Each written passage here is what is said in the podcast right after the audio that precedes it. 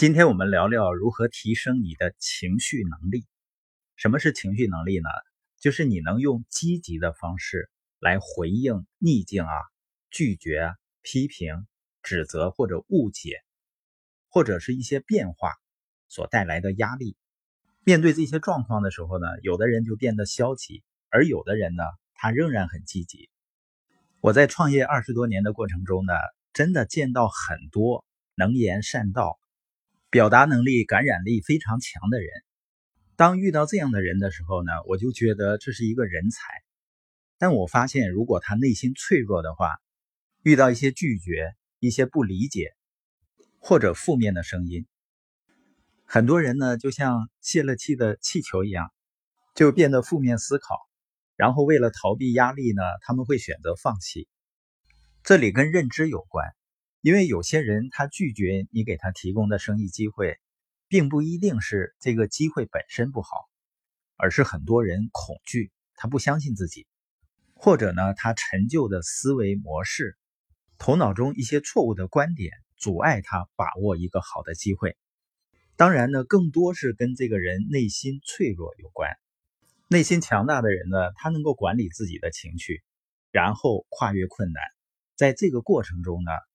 他们遇到了同样的问题和障碍，但是他们通过了这些障碍，然后呢，他们提升了自己的能量，挖掘了自己的潜能。那内心强大的人，他究竟是怎么做的呢？首先呢，他会做一件事，也是最重要的一件事，在情绪中呢，他采取积极的方式。他们从来不会说那就是我的感受，我也无能为力。他们永远不会成为情绪的受害者。说到这儿呢，我会想到一些人，他不去做一个生意的借口，他会说呢，啊，我要有很多的时间照顾孩子，啊，我没有时间去实现财务自由。照顾孩子当然是必要的了，但是我知道你能为孩子做的最好的事情，就是你实现你的财务自由。实现财务自由给我们带来的结果，不仅仅是经济和时间的自由，你的生活完全由自己掌控。最重要的是，你会成为一个情绪非常稳定的人。我觉得这是你给孩子最好的礼物，因为小孩子呢，经常会有情绪波动的时候。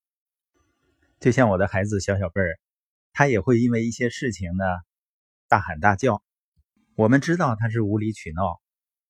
但我们可以理解，作为他这个年龄，他把一个小事儿当成很严重的事情是正常的，所以我们情绪非常稳定，这就使得他叫过以后呢，他会走过来说：“爸爸，很抱歉，我刚才不应该吵你。”他在我们互动的过程中呢，学会了情绪稳定。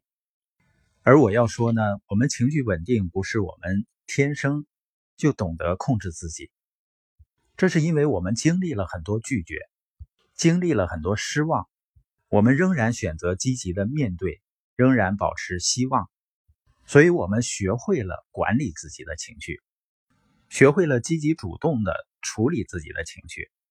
有的时候，我们帮孩子调整情绪的时候，也是想办法帮他转移注意力，引导他去做一些他平时觉得好玩的事情。这个时候。他就会非常开心了。就像有个心理学家说：“行动是情绪的前导。”他的这句话意思是，你可以做一些事情来影响你的情绪。也许你不能完全控制那些情绪，但可以通过你的行动改变他们。作家曼迪奥曾经这样说的：“如果我感到沮丧，我会唱歌；如果我感到伤心，我会大笑；如果我感到身体不适。”我会加倍进行体力工作。如果我感到恐惧，我会勇往直前；如果我感到自卑，我会穿一件新衣；如果我感到不确定，我会提高嗓门；如果我感到贫穷，我会想着即将到来的财富；如果我感到还不能胜任，我会想起过去的成功；如果我感到自己无足轻重，我会想起我的目标。今天我要成为自己情绪的主人。所以，即使你不确定你会不会成为情绪的主人，但你要采取行动，采取积极的行动。当你遇到拒绝的时候，感到沮丧，你要去寻找下一个拒绝。这就是内心强大的人所做的事情。其实每个创业的人，只要你积极的行动，你都会遇到一些拒绝啊，一些消极的信息。有的人呢就选择抱怨、责备，或者呢觉得自己很可怜，或者等待。实际上这些只是会让我们继续陷在逆境的泥潭之中。我们只有继续采取行动，才能够把我们从逆境中解救出来，从情绪的波动中恢复起来。我在创业初期最大的情绪就是恐惧，我不敢和人接触啊，不敢打电话去邀约。在我害怕的时候呢，我还是采取行动，向前走，即使走得很慢。在我建立起一些团队，仍然看不到利润，仍然看不到希望的时候，我仍然选择去看书、听 CD，仍然在向前走。是这个过程中。